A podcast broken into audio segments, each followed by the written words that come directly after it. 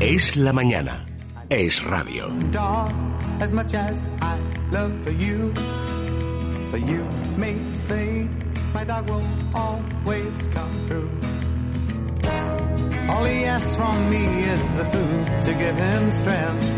Bueno, Laura, eh, preséntanos, a ver. Bueno, pues están con nosotros Sara Valilla, que es maestra de educación especial y psicopedagoga, y Marta Pérez, que es terapeuta ocupacional y fisioterapeuta. Y lo más importante, forman parte de Soul Can. Han venido con otra de sus trabajadoras, que es Runa, que es una mezcla de Golden Retriever, y es que ellas se dedican a dar terapia a las personas que los necesitan, a personas bueno, pues con discapacidades, eh, con sorderas, que van en sillas de ruedas, con un tipo de inteligencia limitada y lo hacen a través de los animales. Entonces yo quería que ellas nos contaran cuáles son efectivamente los beneficios de trabajar con un perro. A ver. Vale, pues la principal, el principal beneficio del perro es que el perro, o sea, el perro de alguna manera disfraza la terapia, que muchas veces es un proceso no agradable, ¿no? Y en realidad un, proceso terapéutico necesario y con el mismo rigor que haríamos en cualquier otra entidad se convierte en un juego, en una actividad lúdica para, para la persona que, que la recibe, pasando todo el centro de atención y toda la motivación al perro en lugar de pues no sé, a tener que levantar un brazo sin un, sin un fin concreto, y muchas veces con los niños es muy difícil que entiendan por qué tienen que ir a, pues, a sesiones de fisio, a sesiones de logopedia o cualquier historia de estas. Entonces, en, en, cambio, ir al perro lo entienden. Y claro, que el perro vamos a venga, jugar con los sí. perritos, vamos a peinarle o vamos a jugar al baloncesto con ellos o, o todos estos temas, al final trabajar los mismos objetivos pero de alguna manera los disfrazas y todo gira en torno a y al supongo perro. que sale todo más rápido Sí, porque claro te ahorras muchos mucho tiempo no en el trámite digamos de convencer al niño de acostumbrarlo. Claro, no Claro. tienes que convencerle directamente, es algo que, que ya eh, directamente a ellos les, les llama muchísimo la atención. Entonces, aunque sea solo porque les llama la atención, eh, y ya no encontráis eh, digamos resistencia en las familias porque quieras que no es un tipo de terapia atípica no Eh, las familias lo reciben bien eh, cómo primero cuánto tiempo lleváis en esto y cómo funcionáis o sea Pues la asociación lleva constituida algo más de dos años. Y, y normalmente, o sea, yo creo que el mayor la mayor dificultad que encuentran las familias, o sea, las familias acuden a nosotros una vez que acuden es porque realmente creen en este tipo de, claro de terapias. Siempre dejamos claro que es una, no es una terapia alternativa, es complementaria. O sea, venir a acariciar al perro no sustituye ir al fisio o ir al logopeda Mm. o ir al especialista que tú necesites. Lo que pasa es que es una manera de reforzar ese trabajo.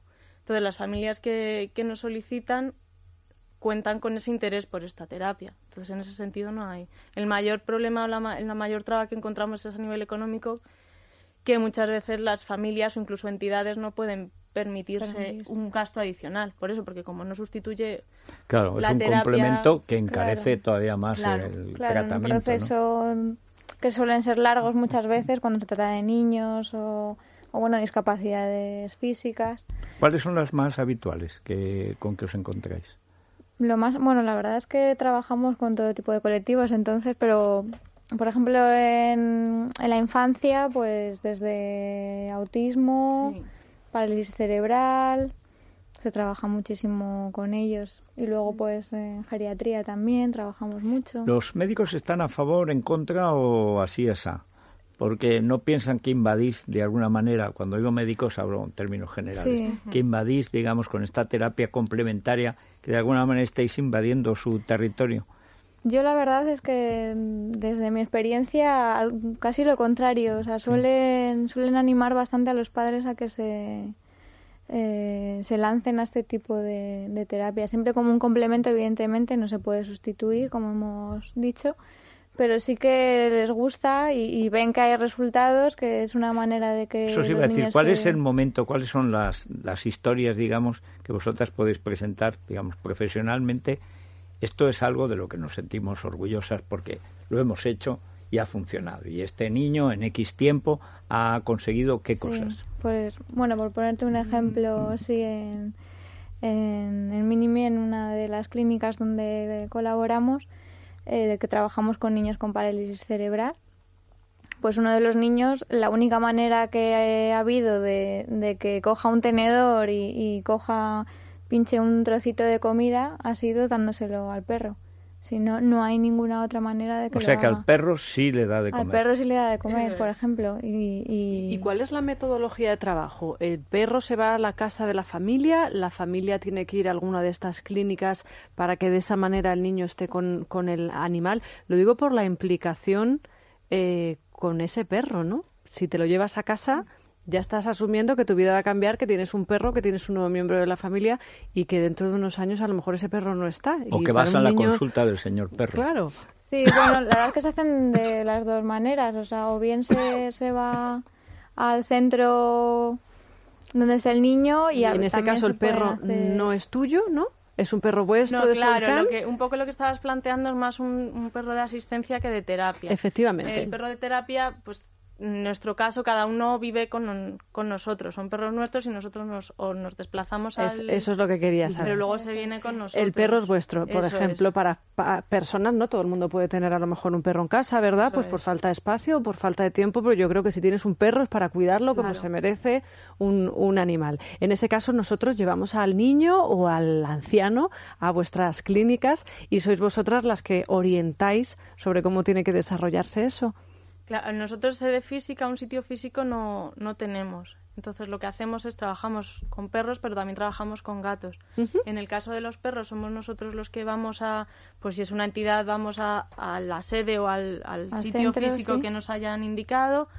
Y si son particulares, o bien buscamos alguna sala que se pueda alquilar o, o vamos directamente al domicilio. Eso depende de las familias. En el caso- no- perdona, uno de los nada. sitios donde colaboráis han estado aquí, son de la Gatoteca. Eso. Estuvo Sí, aquí eso es. la chica de que tiene esta, esta sede, cafetería, podríamos decir. En ese caso sí que va allí la gente, allí tienen los gatos y allí podéis impartir vosotros los, la terapia. caso- en el caso de los gatos es distinto porque ellos el- los cambios de ambiente no los gestionan igual que los perros y les afectan porque al final son nuestros compañeros y lo principal es que ellos también estén bien. O sea, ¿Y quién entrena a vuestros perros? ¿Vosotras? Nosotras.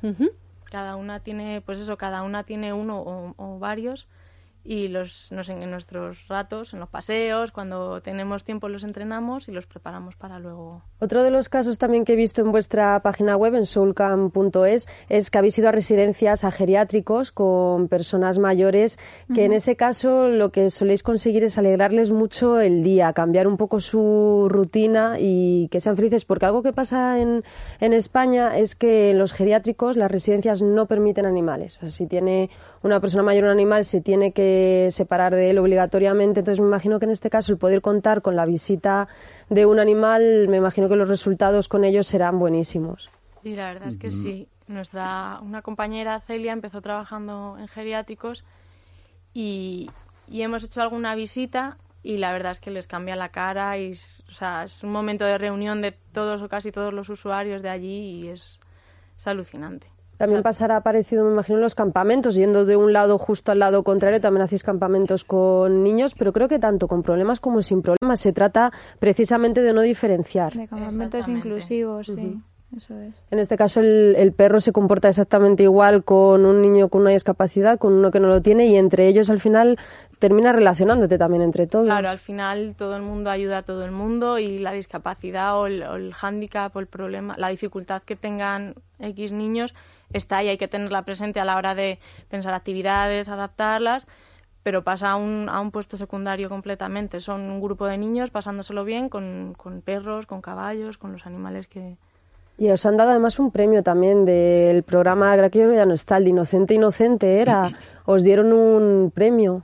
No, fue una, un Shiba, es una, una, una marca de comida de, de animales, entre otras cosas, y sí, fue hace 15 días, un mes por ahí. Sí, hace un mes, justo un mes. Sí, Y en este caso, ¿por qué fue en concreto?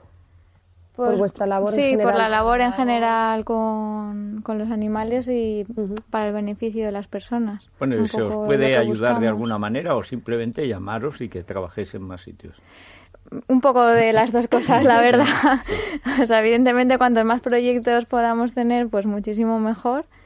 Y por otro lado, pues sí que nos harían falta Toda pues ayuda. toda la ayuda que podamos, pues patrocinadores, por ejemplo, pues para llevar los seguros de los perros, para el material, para todo ese tipo de cosas. También, como comentaba antes, hay muchas muchas o familias o incluso entidades que realmente están interesadas en llevar a cabo proyectos con nosotros, pero económicamente no pueden. No pueden. Entonces, a la hora, pues con algún patrocinador o con becas, cualquier tipo de ayuda facilita tanto el trabajo con ellos como el poder ofrecer más servicios a. Claro, pues a es una asociación sin ánimo de lucro. Claro, realmente dejarlo claro. todo va de nuestro bolsillo. Sí. Entonces, toda ayuda que pues simplemente para el bienestar de los animales que al final tienen que estar, si no están bien no, no tiene ningún sentido. Y también quería dejar claro que lo comentábamos antes, que sois profesionales. O sea, todos los que trabajáis en esta asociación, como estamos hablando de pedagogía, estamos hablando de enseñanza, de psicología. Sí, que no son, todos amateurs que profesionales. juegan a los médicos. No, es Efectivamente. gente que sabe lo que hace. Es y- una asociación sin ánimo de lucro, pero compuesta por profesionales. Bueno, pues, eh, pues Solcan. O sea, ya tenemos la dirección. Muchísimas gracias por estar con nosotros A y espero que sigáis muchos años, que dentro de tres o cuatro años más, pues cuando estuvimos en el radio, oye, nos llamaron tres patrocinadores. ¿Quién no iba a pensar en tan poco tiempo? Porque esto funciona. Todavía no es Navidad, pero a veces funciona. Sí, a ver, ojalá. Mira, un regalo que se me ocurre de Navidad, que te ponga Movistar Plus, porque no todo el mundo lo tiene y imagínate. sería el regalazo perfecto para, por ejemplo, poder ver un montón de películas en Zombie. Acaban de colgar Interestelar. Está desde hace unas semanas 50 sombras de Grey, para que la puedas ver a tú en privado, no te dé vergüenza, porque me parece que es vergonzosa. si están los niños. Fast and Furious 7. Y luego, por supuesto, también, tenemos, si están los padres. tenemos todas, las, sí. todas las series a nuestra disposición y películas, insisto, un catálogo tremendo, tanto de clásicos como, como de novedades. Pues- Yo tengo ahí el último capítulo, por ejemplo, de Anatomía de Grey pendiente para ver dentro de un rato. No, nunca será el a último. Bueno, sí, de- de, de la temporada eterna. 12. Es la anatomía. Yo he llegado a la conclusión de que eso empezó con la anatomía de la mona Laya. Sí, puede la ser. mona protocatalana esta que tiene 11 millones y medio. Es verdad. Yo creo que Len Pompeo es la descendiente Puede ser, última puede ser, puede ser. de Laya. Porque, madre Sí, sí. mía, cuán- Sí. cuánto Es que no drama y cuánta tontería y qué enganche que tenemos, más tonto. No, no, yo eso lo dejé desde que la doctora Bueno, que- Isi se fue. Que nos vamos a la alberca. Eso Salamanca, sí es un pueblo Homenaje a Laura Herrero ahí, mira. Fíjate, fíjate. Es un pueblo precioso. Es que es verdad, es que es verdad. Es la mañana. Es radio.